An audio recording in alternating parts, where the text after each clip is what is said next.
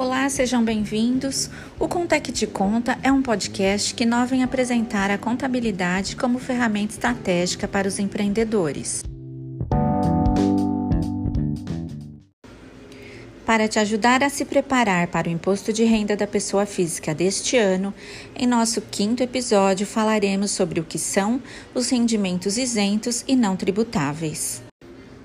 Os rendimentos isentos e não tributáveis são os valores recebidos pelo contribuinte durante o ano calendário da declaração que não recebem incidência do imposto de renda.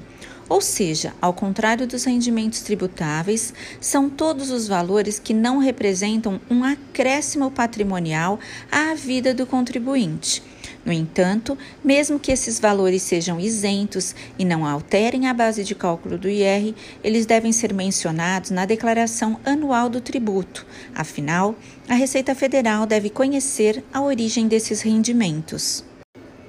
Mas afinal, você pode estar se perguntando quais são os rendimentos isentos e não tributáveis.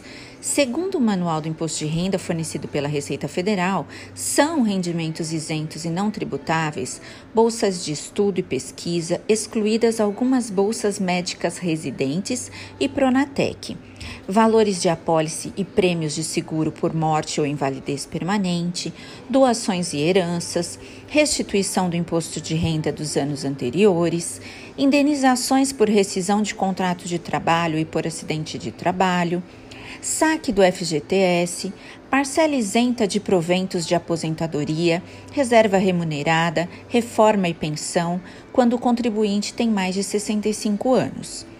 Pensão, proventos de aposentadoria ou reforma por doença grave e acidente em serviço.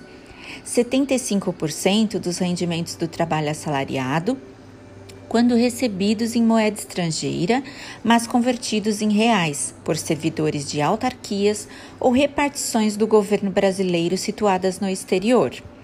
Parcelas não tributáveis da atividade rural, em alguns casos, isenção de ganho de capital, lucros e dividendos recebidos nas atividades empresariais, rendimento do sócio ou de titular de microempresa ou empresa de pequeno porte optante do Simples Nacional com a exceção de prolabore, aluguéis e de outros serviços prestados, incorporações de reservas ao capital, bonificações em ações, meações e a dissolução da sociedade conjugal e da unidade familiar no divórcio, rendimento bruto até o máximo de 90% da prestação de serviços decorrente do transporte de carga e contrator, máquina de terraplenagem, colheitadeira e assimilhados, e rendimento bruto até no máximo de 40% da prestação de serviços decorrentes do transporte de passageiros.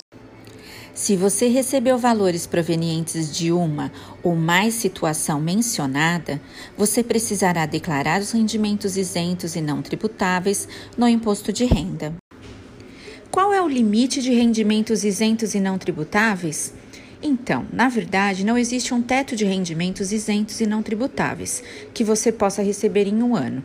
Todos eles, independentemente do valor, podem e devem ser declarados no imposto de renda. Você não será tributado caso extrapole um limite, entende?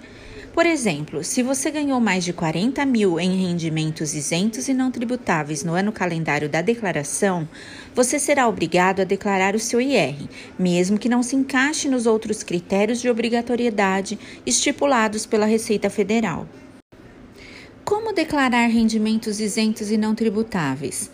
Declará-los é tão importante que o programa gerador do IR possui uma aba específica para esse tipo de renda.